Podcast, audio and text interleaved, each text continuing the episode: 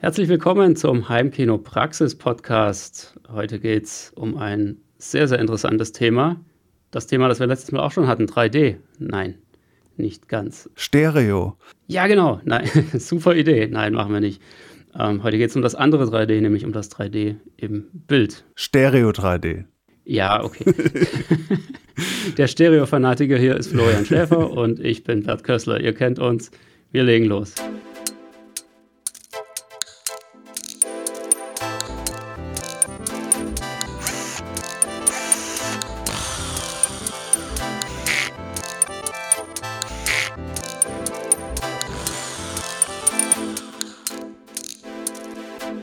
Heimkinopraxis Podcast.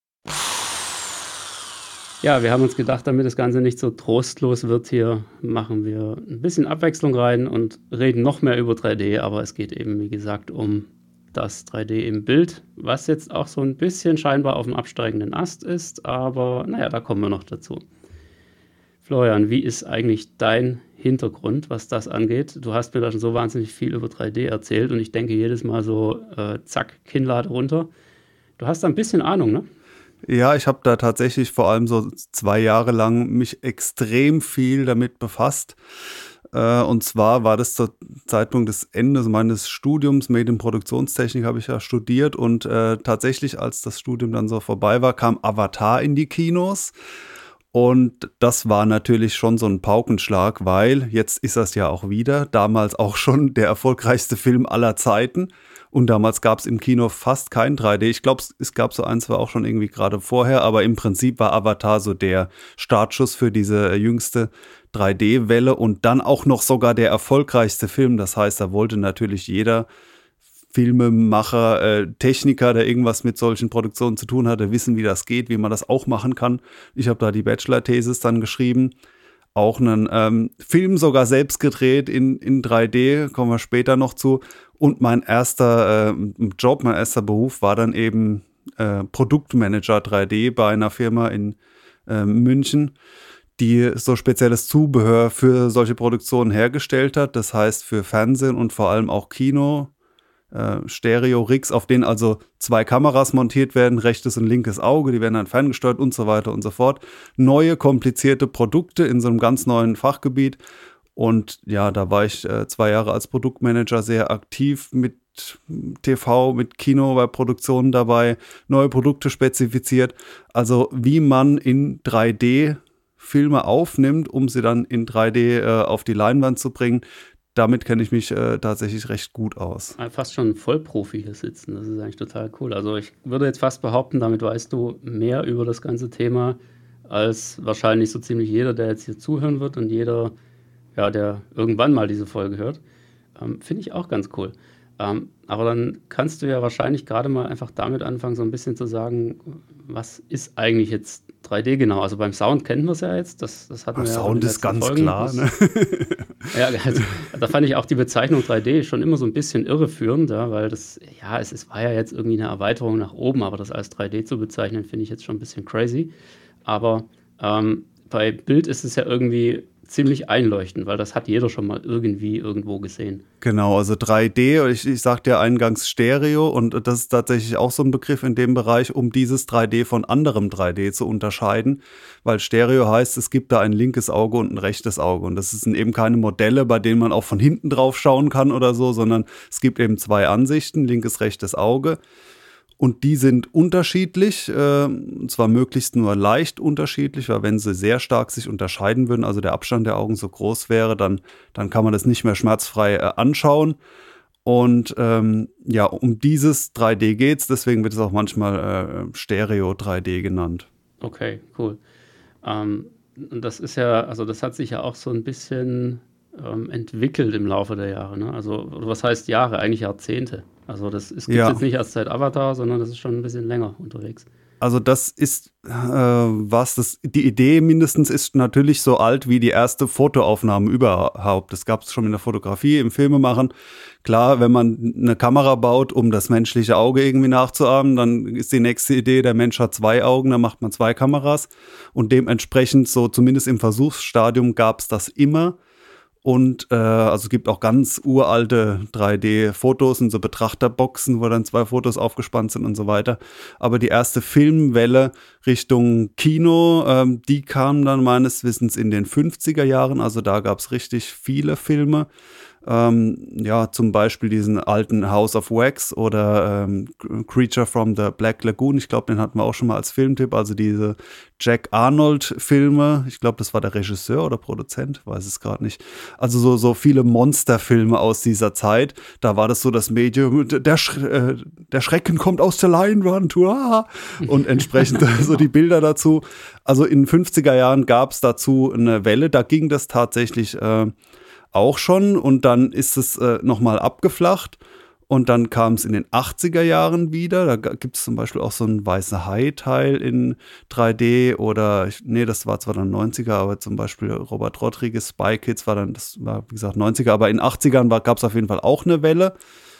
Die war vielleicht nicht ganz so stark und eine, an die wir uns doch ganz gut erinnern, denke ich, ist diese Avatar-Zeit, also um 2010 rum oder vielleicht so 2009 bis 2014 oder sowas um den Dreh.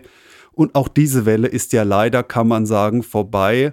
Aber da kommen wir noch dazu. Also es gibt in jedem Fall drei große 3D-Filmwellen.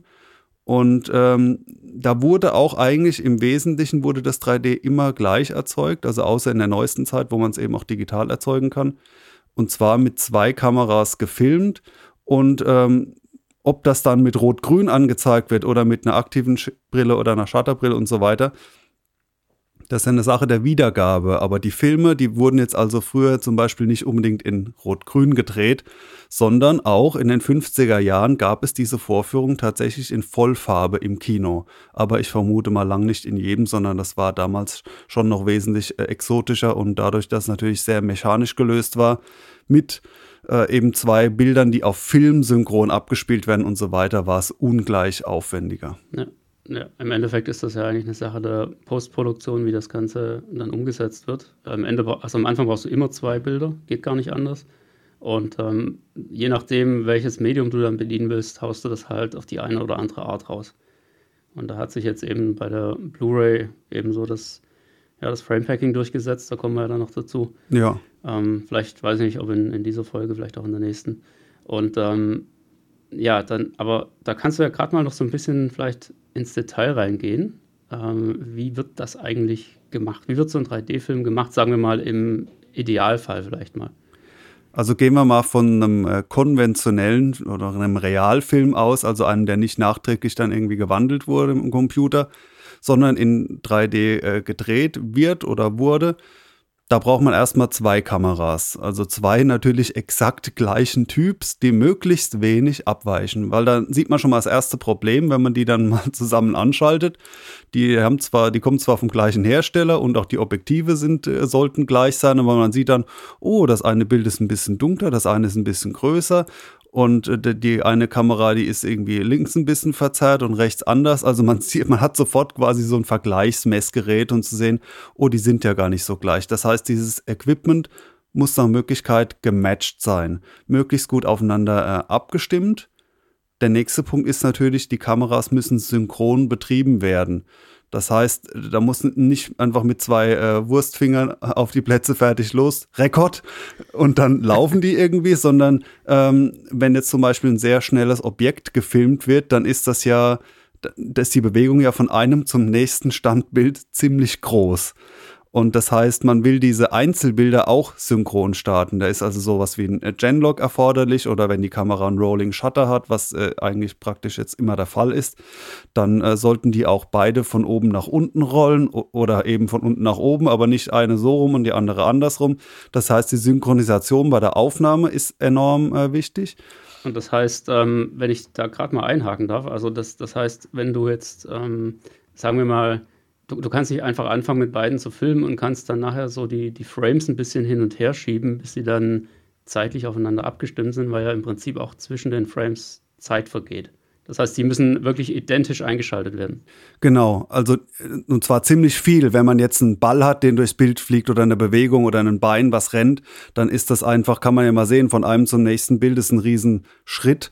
Und wenn das jetzt äh, dazwischen wäre beim anderen Auge, dann hat man so große Artefakte, also das tut einfach weh beim Anschauen. Äh, und wenn ja. diese Fehler auftreten und was auch öfters mal passiert durch verschiedene Fehler, ist, dass ein Auge komplett verschoben abgespielt wird. Also dass zum Beispiel das eine Auge ein, zwei, drei Frames zu spät kommt oder so, ist eine absolute Zumutung. Also das, das kann man sich überhaupt nicht mehr anschauen. Äh, und das muss also super synchron sein, Frame genau, idealerweise eben sogar Pixel genau. Äh, und dann ist der nächste ja, Punkt äh, der Abstand der Kameras. Also erstmal ist es ja irgendwo naheliegend zu sagen, man nimmt den Augenabstand, ne, 6,5 Zentimeter, dann ist es wie das menschliche Sehen äh, fertig aus. Hat sich aber herausgestellt, dass das fast nie zu guten Ergebnissen führt, weil in aller Regel dann der Unterschied zu groß ist. Also zumindest wenn ich das dann auf einer Leinwand anschaue, dann muss ich zum Beispiel nach außen schielen. Ja, also die Augen, okay. die sind ja von der, die sind von Natur aus, die können nach innen schielen, das machen die auch dauernd, wenn man sich was in der Nähe anschaut. Und wenn man eben in die Ferne schaut, dann schauen die parallel. Äh, aber sie schauen eben normalerweise nicht nach außen. Und noch dazu kommt dieses äh, Ghosting, also dass man ja, hätte ja gerne eine perfekte Kanaltrennung, eigentlich wie bei einer Videobrille, also mit zwei Bildschirmen, hat die aber in der Praxis nicht, weil man ja solche Filterbrillen hat. Also die äh, Polfilter oder so weiter. Ähm, haben und äh, entsprechend, wenn es einen extrem hohen Kontrast gibt, also an einem Bild ist eine Stelle weiß und auf dem anderen Auge ist es schwarz, dann sieht man das auf dem anderen Auge durch. Das heißt, diese Bereiche, wo sich das äh, extrem unterscheidet, die will man so klein wie möglich halten, damit es eben funktioniert. Also sprich, die Unterschiede zwischen links und rechts, die sollen immer in einem definierten kleinen Bereich sein. Ja, okay, aber das ist ja im Prinzip eigentlich immer in der, in der Nähe. Also das, was man direkt vor sich hat, das ist ja eigentlich dann am meisten verschoben. Ne? Also es gibt, äh, man spricht da auch von einem, es gibt dann viele Begriffe, die dann, wenn man das alles einstellt, zum Tragen kommen. Also zum einen den Augenabstand, für den es verschiedene Namen gibt. Äh, und äh, das Tiefenbudget ist, oder Death Budget auf Englisch ist auf jeden Fall auch so ein Ding. Und da ist es, damit ist der Zielwert gemeint. Das heißt, das wird oft angegeben in Prozent der Bildbreite. Wenn es also äh, zum Beispiel gibt sowas wie zweieinhalb Prozent. Wenn ich jetzt ein ein Meter äh, breites Bild habe, dann hätte ich ähm, ein Meter breiten Fernseher, dann wären das zweieinhalb Zentimeter Versatz wenn ihr mal einen 3D-Film ohne Brille anschaut, dann werdet ihr feststellen, dass das auch so typische Abweichungen sind und dass man jetzt auf einem 1 Meter breiten Fernseher selten sowas wie 10 Zentimeter sieht, was auseinandergeht. Und ein Bild, was maximal so 1 Millimeter, also so nur wenige Pixel Versatz hat, wird dann auch eben sehr wenig 3D aussehen. Das heißt, das Ziel ist häufig, dieses gewünschte Tiefenbudget, was auch nicht in Stein gemeißelt ist, aber sagen wir mal bei zweieinhalb Prozent liegt, in jedem Bild auszureizen.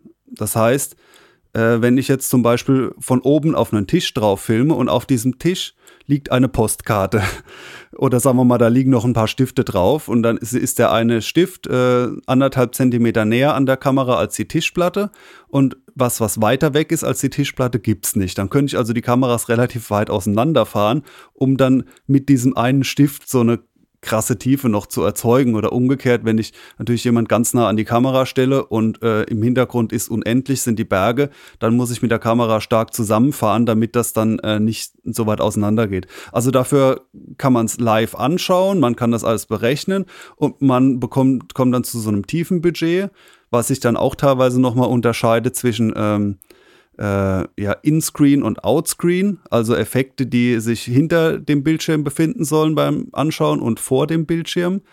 Da ist ja auch vielleicht dem einen oder anderen schon bekannt, dass, äh, dass das also bei dem, aber hinter dem Screen äh, funktioniert sehr gut, äh, weil es da auf beiden Kameras immer zu sehen ist. Aber aus dem Bildschirm raus sollte das Objekt nicht angeschnitten sein, vor allem nicht rechts und links, weil dann wäre das Objekt an der Stelle nur von einer ähm, Kamera zu sehen und dann zerfällt der Effekt an der Stelle. Das heißt, typisches Erkennungsmerkmal von 3D-Filmen ist ja auch, wenn die extra für 3D gemacht wurden, dass da mal gerne aus der Mitte was rausfliegt. Die Pop-outs. Es muss dann auch aus der Mitte kommen, also so die, die, die Pop-outs. Und die Pop-outs funktionieren eben nicht oben, unten, rechts, links, sondern dass idealerweise der Baseballschläger, Messer, Kugel, was auch immer, äh, jemand uah, kommt auf die Kamera kurz zugeflogen in der Bildmitte. Und das sind die Pop-outs. Wenn die nur kurz sind, können die auch mal noch viel tiefer sein, also mehr als diese 2%.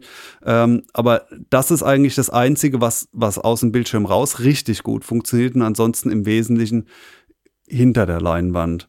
Ähm, ja, und da kommt dann das nächste Problem bei der Aufnahme ins Spiel. Man muss es eben vor Ort schon sehen. Also ganz früher äh, hat man es nicht gesehen zu den alten Filmzeiten. Da war das eben reine Berechnung. Man musste dann darauf vertrauen, dass es äh, äh, funktioniert.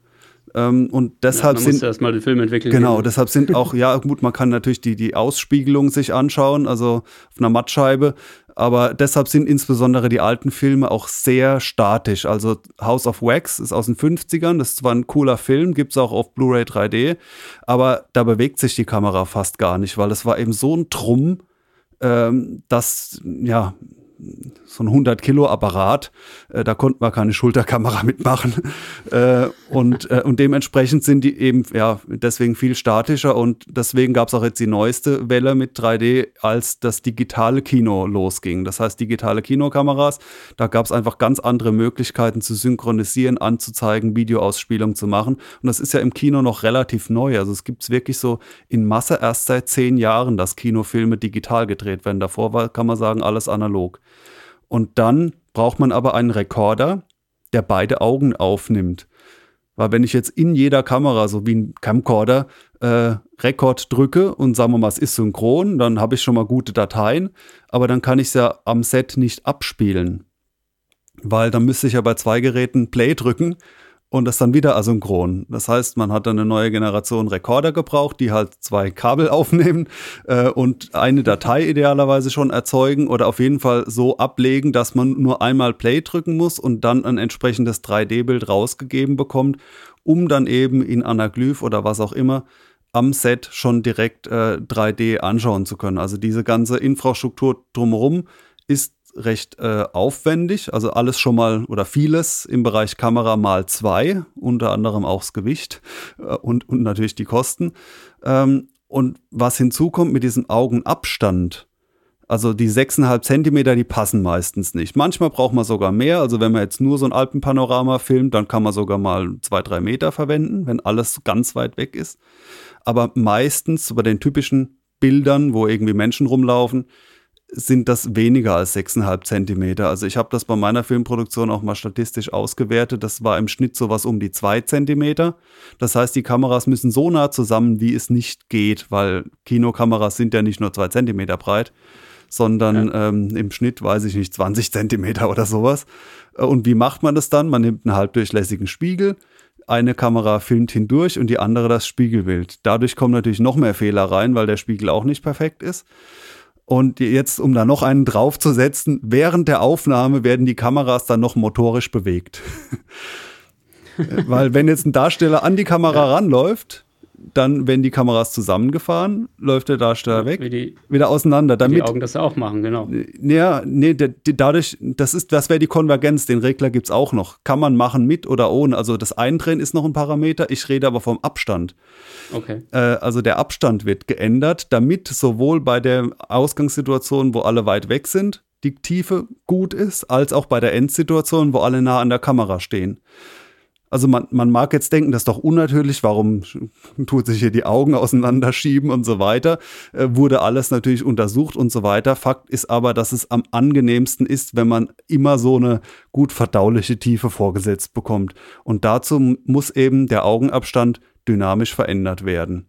Das heißt, es gibt auch noch einen mhm. zusätzlichen Job an so einem Filmset. Jemand, der dann äh, Stereografer oder ähm, ja, also teilweise sogar zwei Personen oder äh, ähm, Convergence-Puller ist, also der dann ferngesteuert diese Parameter bedient. Es gab dann, am Ende wurde dann alles noch ausgefeilter, auch Lösungen, dass das aus dem Bild live ausgewertet wird und von einem Computer gemacht wird. Aber praktisch, wie so vieles am Filmset, wurde es meistens eigentlich manuell noch zusätzlich bedient. Also es gibt dann neben dem Kameramann natürlich äh, jemand, der die Schärfe bedient. Das gibt es sowieso in aller Regel.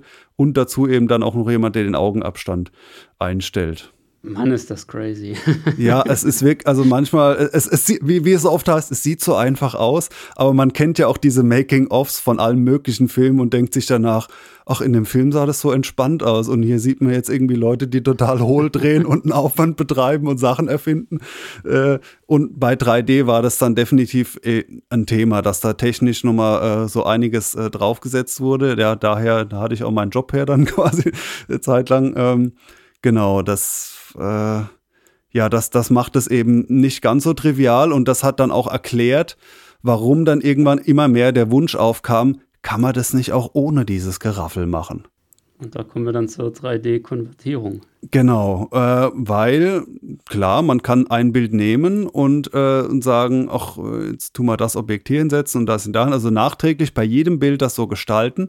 Es gibt ja da auch Autofunktionen, die kennt ihr vielleicht auch selbst, die haben viele Geräte eingebaut, so aus 2D macht 3D. Ähm, da gibt es natürlich mittlerweile auch bessere Geräte, also nicht in einem Beamer oder sowas, das ist alles Schrott. Äh, aber ja, das ist eben das eine Stichwort. Also diese Vollautomatiken in normalen Gerätschaften, die taugen eher nichts und die, die wenden auch ganz einfache Algorithmen an. Das heißt, die sind wahrscheinlich schon gar nicht so einfach, sondern das Thema ist eben so komplex.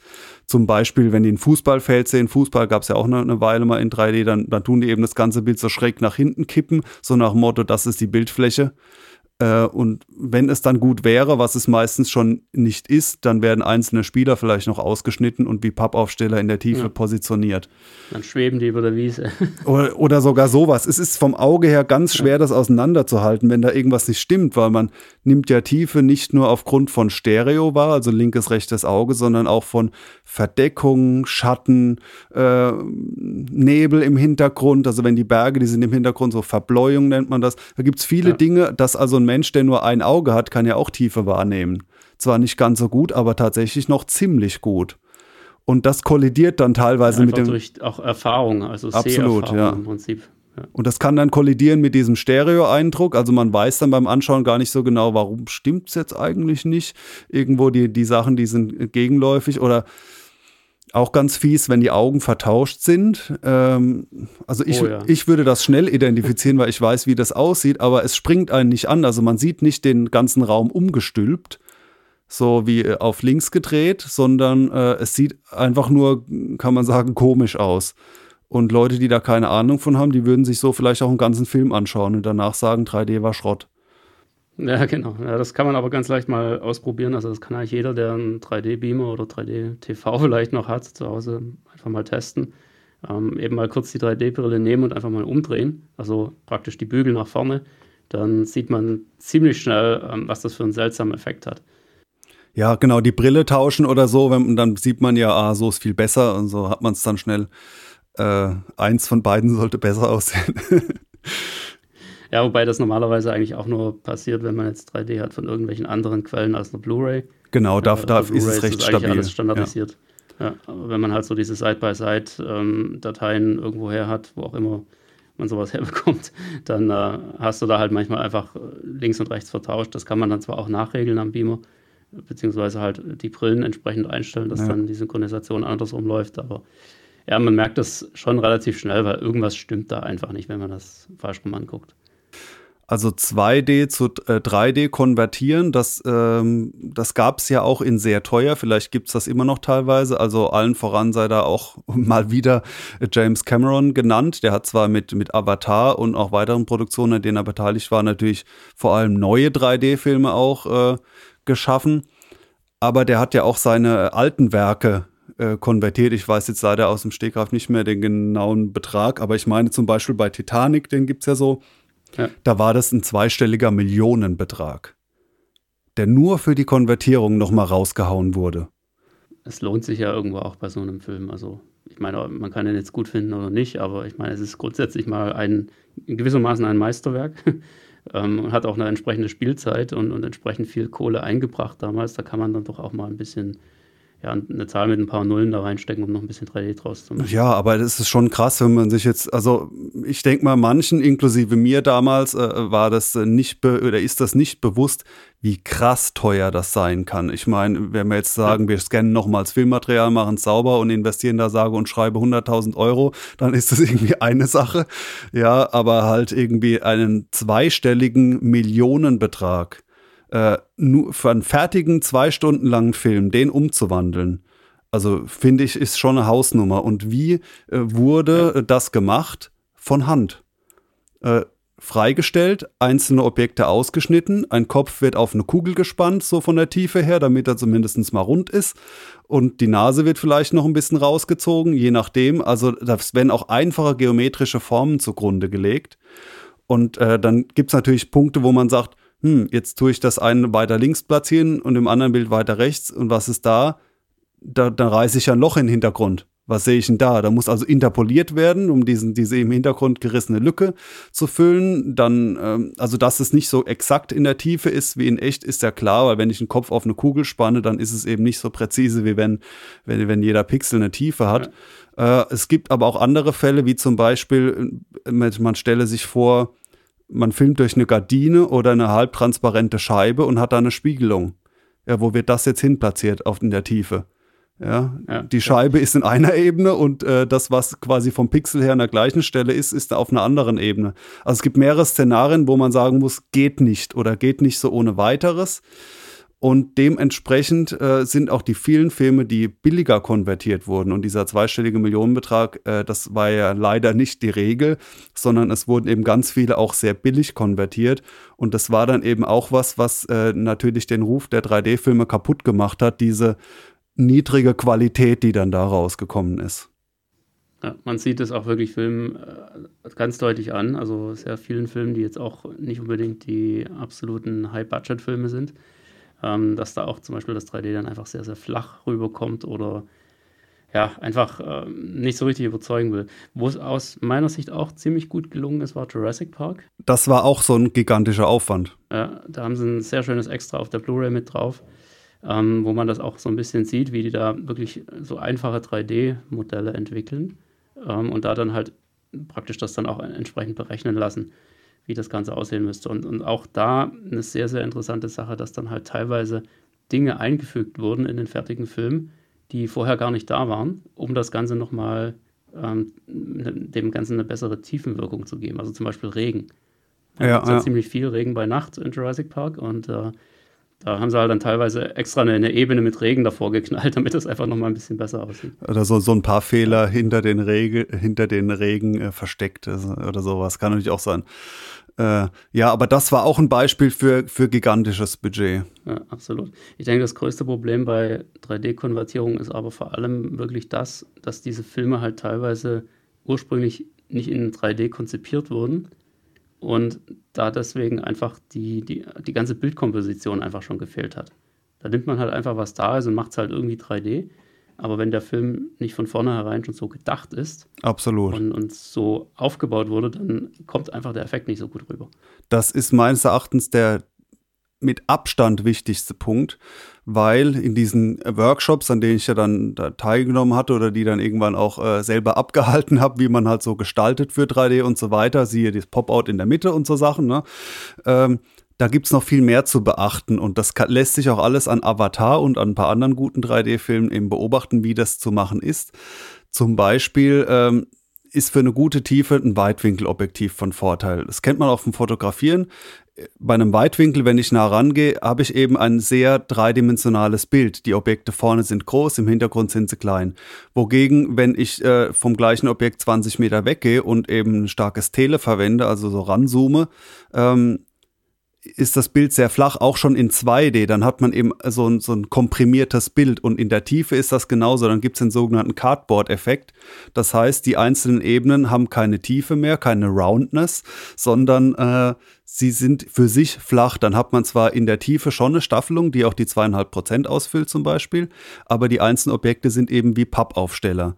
Also Weitwinkel ist schon mal von Vorteil, dann leichte Bewegung ist auch von Vorteil, weil die verstärkt den 3D-Eindruck. Und äh, Weitwinkel, leichte Bewegung und immer noch so ein paar Objekte. Du hast jetzt Regen genannt oder ich sag mal so, so rumfliegende komische äh, äh Weltraumwesen, siehe Avatar. ja, so diese wie genau. Pusteblumen-Dinger da. Ne? Äh, diese Fussel, oder, genau. ja, diese Fussel und hier so, und noch ein bisschen äh, die ganze Zeit rechts und links so ein paar bunte Fahne. Ähm, sehr von Vorteil und das müsst ihr mal drauf achten in Avatar. Da läuft quasi einen halben Film lang jemand mit einer Weitwinkelkamera langsam durch den Urwald. Und das ist perfekt für 3D. Langsame Bewegung mit Weitwinkel und überall bewegt sich was. So ein bisschen. Ja, wohingegen schnelle Bewegung finde ich absolut anstrengend. Ja. Also selbst bei Avatar, der ja wirklich gut gemacht ist, aber gerade am Anfang dieser Kampf mit diesem schwarzen, katzenähnlichen Viech da, als sie da gerade im Wald gelandet sind. Ja, kommt so ein bisschen James Ryan-Feeling äh, auf. Ja. ja, ja. Absolut, ja. Das ist wirklich sehr, sehr anstrengend, weil einfach die Bewegung so schnell ist, dass ich das Auge da gar nicht drauf einstellen kann, auf diese auf das ganze 3D und das ist halt schon ein bisschen hu. Und das hat man auch festgestellt, dass eben einfach der Reiz, den aufs, mit der aufs menschliche Auge einprasselt, viel stärker ist in 3D. Das heißt, es gibt ja sowas wie Schnittfrequenz, also wie oft im Schnitt, äh, im Schnitt ein neuer Schnitt äh, kommt. Also jetzt, es gibt ja tatsächlich Filme, bei denen das im, im Durchschnitt alle zwei Sekunden der Fall ist, über zwei Stunden. Also es ist absolute Zumutung. Und andere Regisseure, also es wäre jetzt so, so eine Michael Bay-Rekord oder sowas, und andere Regisseure, die sind da eher bei mehr als zehn Sekunden im Schnitt, was schon sehr lange wäre.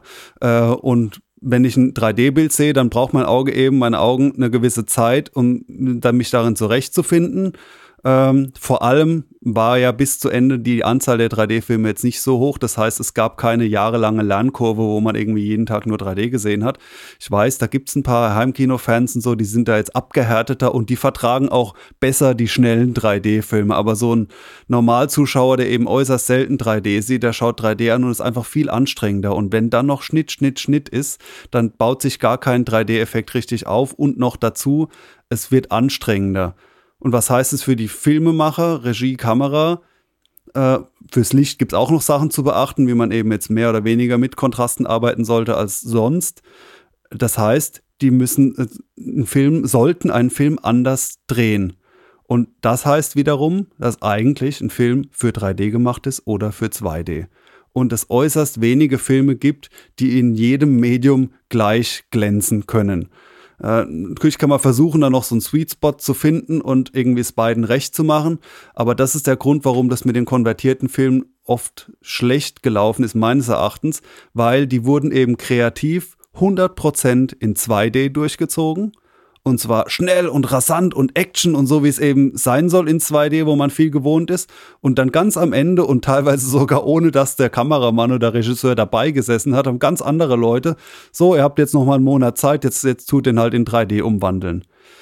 Jetzt erinnere ich mich zum Beispiel an so einen ganz späten 3D-Film, der aber auch kein wirklicher 3D-Film war, äh, Blade Runner 2049 der kam auch in 3D raus und da hat zum Beispiel Roger Deakins, ja. so die, die absolute Kamera-Ikone, äh, Kameramann, auch gesagt, äh, Leute, das ist ein 2D-Film. Da hat halt jemand anders das Studio gemeint, wir wollen da auch 3D draus machen, aber das hat mich am Set nicht interessiert, denn Danny Villeneuve hat es eigentlich auch nicht gejuckt. Und wenn jemand in 3D Spaß dran hat, schön, aber das ist dann in dem Sinne äh, hat er ganz offen gesagt. Also meine Idee war es nicht so ungefähr. Äh, ja, und, und das gibt's ja. eben und in aller Regel wurde es halt so oder so gemacht. Und wenn die Filmemacher am Set halt keinerlei 3D zu Gesicht bekommen, weil das erst danach gemacht wird, dann haben die natürlich überhaupt kein Gefühl dafür, was da an 3D-Film rauskommt. Und dann wird vielleicht manchmal noch so, so halbherzig noch ein, zwei Pop-Outs noch dran geflanscht, damit man sagen kann, das ist jetzt der Beweis, wir haben auch an 3D gedacht, aber der ganze restliche Film ist es eigentlich nicht. Und ja, demnach ist dann jetzt leider äh, die, das Zeitalter der, der guten 3D-Filme meines Erachtens im Moment zumindest gerade vorbei. Ja, man merkt das ganz deutlich, dass da immer weniger Zeug kommt. Wobei eine Sache, also da würde ich auch noch ganz gerne drauf eingehen, ähm, sind ja die Filme, die eigentlich prädestiniert dafür sind, auch nachträglich noch in 3D neu veröffentlicht zu werden, nämlich Animationsfilme. Also alles, was so ähm, in den letzten, ja, wann waren das, 10, 20 Jahren, eher 20, seit Toy Story kann man sagen, an äh, so üblicherweise Kinderfilmen produziert worden ist. Ähm, also von der Monster AG angefangen bis mhm. über, ja, was jetzt eben so läuft. Ähm, die kann man ja im Prinzip, also eigentlich die alten Dateien sozusagen wieder öffnen, jetzt mal so ganz einfach gesprochen, und einfach sagen, okay, klatsch mal hier eine zweite Kamera rein, äh, richte die ein bisschen aus und dann rendert das ganze Ding halt nochmal raus, diesmal mit zwei Bildern statt mit einem. Und schon haben wir einen uralten Film perfekt in 3D abgebildet. Kann man das so sagen? Äh, also was die Bildqualität angeht, absolut. Also dass jetzt bei jedem alten Film noch die 3D-Dateien vorliegen äh, und die mal so eben einfach zu öffnen sind, das bezweifle ich. Aber es gibt ja auch dann neuere und seitdem es bekannt ist, 3D ist wieder eine Option, wird wahrscheinlich schon darauf geachtet, dass man die eben in einer brauchbaren Form vorliegen hat, die Dateien. Und dann geht es. Man hat natürlich nach wie vor das Problem, dass die vielleicht für 2D dann trotzdem ein bisschen zu schnell sind und so weiter. Also diese Bildgestaltung auch da jetzt nicht so optimal ist. Aber zumindest die Qualität der Konvertierung, die kann extrem hoch sein, weil es eben genau genommen gar keine Konvertierung ist sondern ein zweites Auge rausgerechnet wird. Und da hat man noch eine Möglichkeit, die man bei einem Echtfilm meistens nicht hat, außer er ist wie heutzutage ja auch häufig, er besteht eh fast nur aus Greenscreen. Dann geht's wieder. Man kann sogar sowas Abgefahrenes wie Multi-Rigging machen. Das ist da Standard.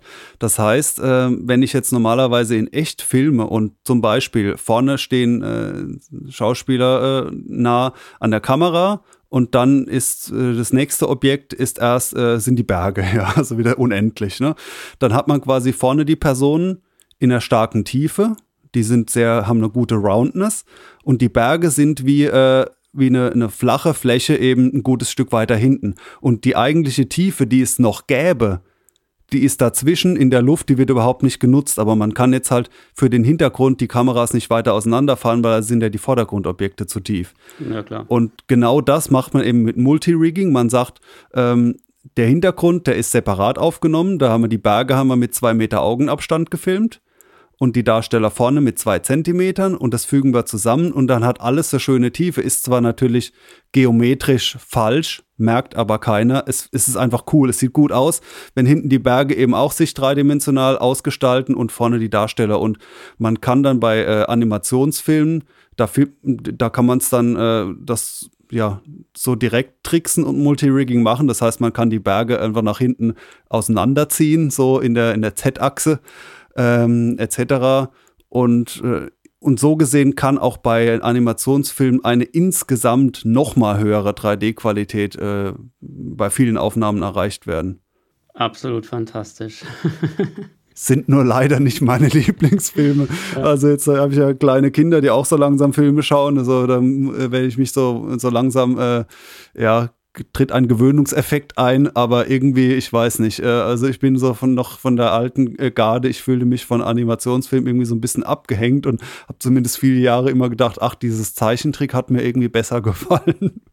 aber naja, ja, gut. gut. Und selbst das wird ja auch in 3D konvertiert. Der König der Löwen, der ja auch jetzt schon, schon drei, ja. dreimal gemolken wurde, äh, den, den gab es nämlich auch teuer konvertiert, ja. Ja, absolut. Schön und das Beast haben sie auch gemacht und äh, ich weiß gar nicht, glaube ich, noch mal ein paar andere bin mir gerade nicht sicher, Dschungelbuch, na, weiß nicht genau. Aber da muss ich auch sagen, dass das ist zwar im Prinzip von der, also von der Konvertierung her mit Sicherheit einfacher, weil du ja im Wesentlichen eigentlich nur Flächen hast und keine, ähm, ja, sagen wir mal, wirkliche Texturen in dem Sinne, sondern eben nur so glatte Farbflächen oder beziehungsweise maximal noch Farbverläufe. Sie haben es schon zu geometrischen Körpern gemacht. Also es sind nicht nur Pappaufsteller, sondern ja, aber keine, keine Fell, Fellhaare und ja. so. Die würdest du aber zum Beispiel eh nicht sehen. Also äh, einzelnen Haare eine Tiefe, das ist dann gut, dann ist eh vorbei. Ja. Naja, das, das kannst du vergessen. Aber man sieht das ganz deutlich. Also ich habe den auch da in 3D den König der Löwen. Und man, man sieht wirklich, dass die, die Nasen zum Beispiel von den Löwen wirklich mehr hervorstehen als jetzt der Rest vom Gesicht. Also es ist nicht wirklich irgendwie nur ja. so in, in Scheiben geschnitten, das Ganze in verschiedenen Ebenen hintereinander gelegt, sondern sie haben da schon ordentlich was reingesteckt. Ich finde es an sich sehr, sehr cool, aber halt auch ein bisschen gewöhnungsbedürftig, weil es halt einfach, also du rechnest bei einem Zeichentrickfilm nicht damit, finde ich. Und da wird so ein bisschen das Gehirn überlistet, meiner Meinung nach zu diesem Film findet man auch im Internet irgendwo mindestens einen äh, längeren Artikel, Eintrag mit, mit so äh, Skizzen und so weiter, wie die das in 3D umgewandelt haben. Also das ist so wie so ein äh, so ein Paradebeispiel oder wie soll man sagen, äh, das wurde auf jeden Fall häufiger irgendwie so zitiert mit, hier wird mal exemplarisch für Laien gezeigt, was man da überhaupt so zu denken, äh, woran man denken muss. Und da sind dann auch so Sachen wie äh, plus eins und minus zwei oder sowas steht da mal dran. Das steht dann für Prozent der Bildbreite, also für dieses tiefen Budget, ob es jetzt eben nach vorne raus oder nach hinten reingehen soll. Da wurde quasi handschriftlich an die Bilder so dran gemalt, äh, wo man sich das in etwa in der Tiefe vorstellt. Also eigentlich Freestyles hat mit eben wie Multirigging, dass die Berge dann eigentlich äh, flach sein müssten. Das war dann logischerweise wurscht, sondern alles nur schön äh, auf, auf dieses angenehme ähm, tiefen Budget verteilt. Ja. Also wen das äh, interessiert, generell wie auch diese 3D-Konvertierung gemacht werden und sowas, da kann ich echt nur empfehlen, ähm, euch da mal Filme rauszusuchen, die garantiert konvertiert sind. Also in erster Linie ältere Filme, die jetzt äh, vor 2008 produziert wurden, wo definitiv jetzt noch kein ähm, natives 3D gemacht wurde. Aber da muss man drauf achten, wie gesagt, weil es gibt also zum Beispiel bei Anruf Mord und so weiter äh, oder auch diese Weiße Hai, die wurden ja in 3D gedreht. Also das kann man jetzt so pauschal äh, auch nicht sagen. Genau, ich meine jetzt auch nur so als Tendenz, ja, äh, gerade Jurassic Park und so, wo man es halt einfach weiß. Äh, meistens steht es ja dann auch schon irgendwo dabei. Und da dann einfach mal die Blu-ray hernehmen und da mal so ein bisschen durch die Extras durchstöbern, da ist meistens irgendwas Gutes dabei, wo sie sich auch noch so ein bisschen logischerweise verdient beweihräuchern in der Regel, wo sie einfach ganz genau zeigen, wie sie das gemacht haben und ja, dass sie da, also ich finde, die können da schon auch bei dem einen oder anderen Film ein bisschen stolz drauf sein. Da ist dann auch das übrigens ein gutes Beispiel auch für Globalisierung, weil ähm, wenn ganz viele Leute am Computer sitzen, um einzelne Bilder freizustellen, wo macht man das dann? In Bayern. Nee, in natürlich Indien. nicht. In Indien, genau. Ja, doch, tatsächlich. Ja. Da gibt es Prime Focus und so ein paar so große Firmen, die wahrscheinlich auch für andere Special Effects rangezogen wurden. Und da, ja, das haben, haben dann so ein paar hundert Leute gesessen. Manchmal ist es dann auch im Abspann so, kommen dann so rappelvoll Telefonbuchseiten von Leuten, die da irgendwie ein halbes Jahr ihres Lebens nichts anderes gemacht haben, als den König der Löwen auszuschneiden. ja, kann man schon mal machen. Sehr gut. Ja, cool. Also ein tierisch interessantes Thema. Ich glaube, also ich war jetzt auch fast so ein bisschen mehr Zuhörer hier. Also viel geredet habe ich heute nicht. Ist aber auch mal okay. Ähm, ich hoffe, es hat euch auch ein bisschen äh, gefallen, ein bisschen weitergebracht. Äh, einfach mal dem, dem, Florian zuzuhören, wie er ohne Punkt und Komma über eines seiner coolsten Themen reden kann, wo er sich auskennt. Ähm, fand ich tierisch interessant und ich glaube, wir machen da wirklich noch eine Folge dazu, oder? Absolut, sehr gerne. Ich meine, dass der 3D-Hype jetzt gerade vorbei ist, ja, ist schon klar. Das Thema ist einfach interessant. Und was wir jetzt sehr ausgespart haben, ist nochmal explizit den Blick mit 3D im Heimkino. Ja, was, was, da können wir auch ein bisschen auf die, die Zukunft nochmal spekulativ eingehen, aber natürlich vor allem, welche Optionen es da gibt, Filme überhaupt im Heimkino in 3D anzuschauen, worauf man da achten muss, was es da alles für Anläufe gab und Systeme. Also im Heimkino, speziell im Beamer-Bereich, ist es ja glücklicherweise noch nicht tot, zumindest nicht so tot wie bei den Fernsehern. Äh, und da lohnt es sich auf jeden Fall nochmal einen, einen Podcast drauf zu satteln. Dann machen wir das doch einfach. Und jetzt gibt es erstmal einen Filmtipp.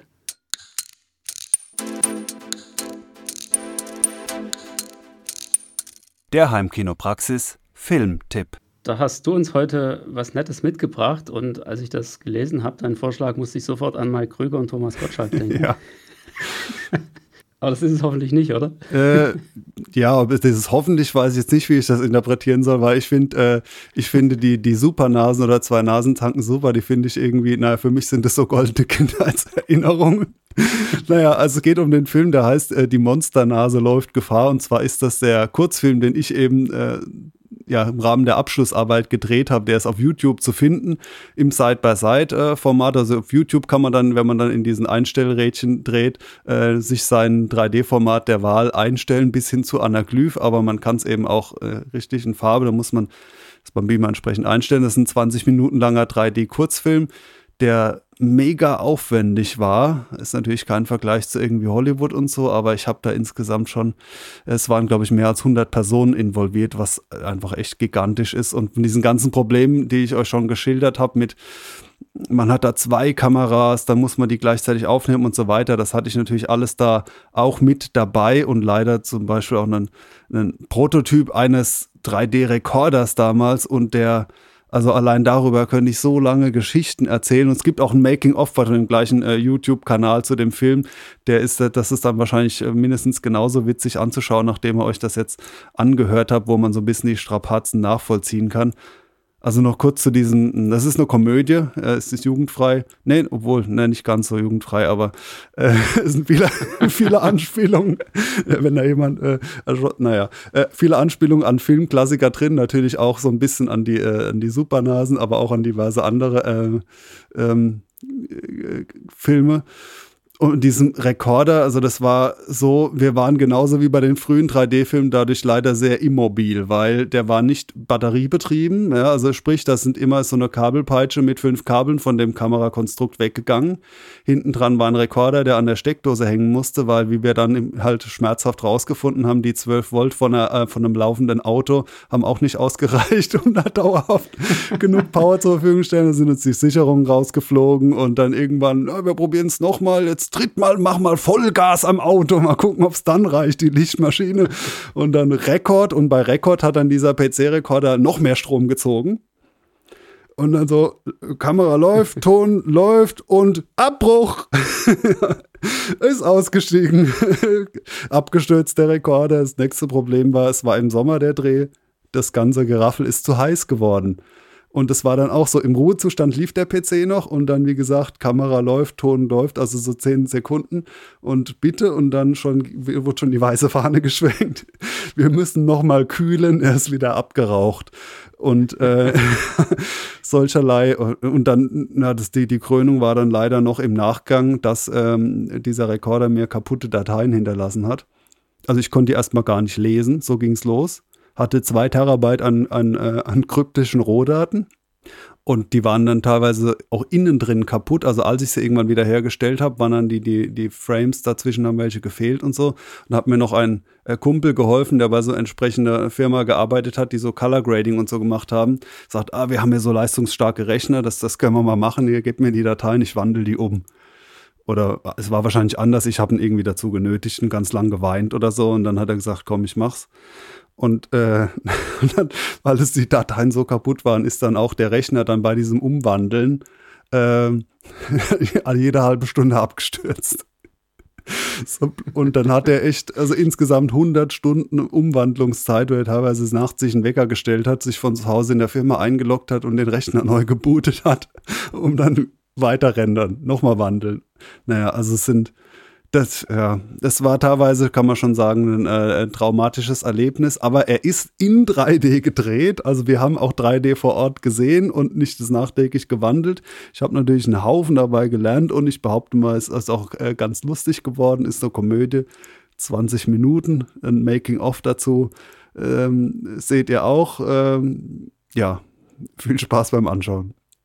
Hervorragend, wir verlinken das. Prima. Dann Vielen Dank für den außergewöhnlichen Filmtipp diesmal. Und ähm, ja, ich denke, ihr hattet jetzt auf jeden Fall eine Menge Spaß in dieser Folge und habt einen ziemlich tollen Einblick ins, äh, in die Produktion von 3D-Filmen bekommen. Lasst uns das nächstes Mal fortsetzen und bis dahin schreibt uns gerne auch ähm, ein paar Fragen rein, die wir vielleicht beantworten könnten in den Kommentaren. Lasst uns die eine oder andere Bewertung da und dann hören wir uns in zwei Wochen wieder. Macht's gut, bis dahin.